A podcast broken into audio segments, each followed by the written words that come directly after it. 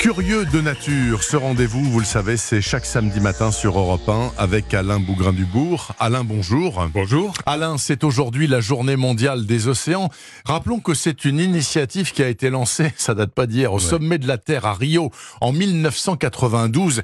C'est quoi l'objectif? Oh, écoutez Bernard, prioritairement, c'est de sensibiliser l'opinion publique euh, pour finalement rappeler l'importance des océans qui recouvrent quand même 71% de la surface de la Terre Mm. et qui constituent 87% de toute l'eau présente sur la planète.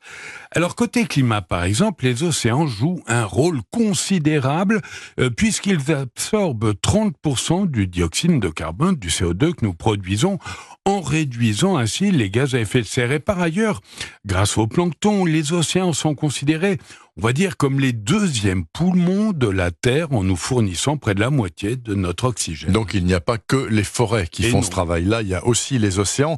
Est-ce qu'on a évalué l'apport économique global des océans? Ça me semble très difficile. Ah, il y a de très nombreuses études pourtant qui révèlent par exemple que plus de 3 milliards de personnes dépendent de la biodiversité marine et côtière pour leur subsistance. Oui. On estime également que la valeur marchande des ressources et des industries marines représente 3 000 milliards de dollars par an, c'est Mhm. considérable.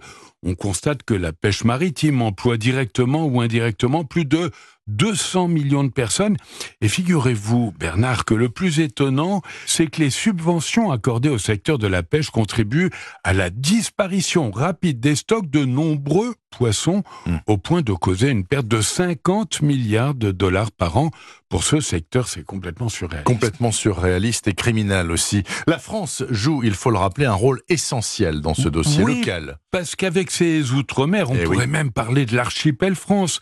Notre pays compte 11 millions de kilomètres carrés. Nous sommes le deuxième pays maritime du monde, après les États-Unis. Et je dois dire, avec plaisir, que nous ne déméritons pas pour une fois, car euh, la plupart de nos eaux classées en aire marine protégée, bah, ça représente pas loin de 23%, ce qui est vraiment considérable. Oui. On le doit notamment évidemment aux mesures de protection prises autour des terres australes. En revanche, côté récifs coralliens, c'est moins brillant. On abrite 10% des récifs coralliens du monde. On est au quatrième rang avec 55 000 km.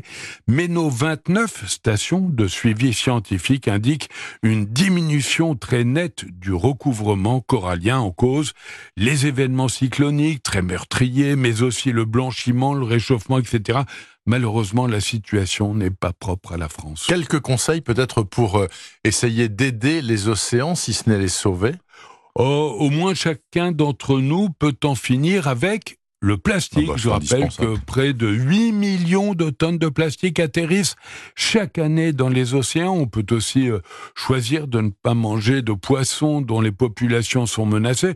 On trouve du reste la liste hein, sur euh, sûr. Internet qui exclut évidemment les poissons des grandes profondeurs. Et puis, il faut tout simplement soutenir les associations qui se battent pour la sauvegarde des océans et qui font vraiment un travail admirable. Absolument. Alain, euh, est-ce que vous avez quelque chose à nous recommander, un événement pour les jours à Oh, bon, on venir va rester dans le thème euh, de l'océan qui a, en a inspiré plus d'un. Du 8 au 10 juin, par exemple, le Muséum national d'histoire naturelle propose des expositions, ciné-concerts, rencontres avec les scientifiques. L'aquarium tropical de la Porte Dorée fait également l'océan avec notamment des sciences participatives, tandis qu'à Brest, Océanopolis s'adressera aux jeunes avec une multitude d'animations interactives.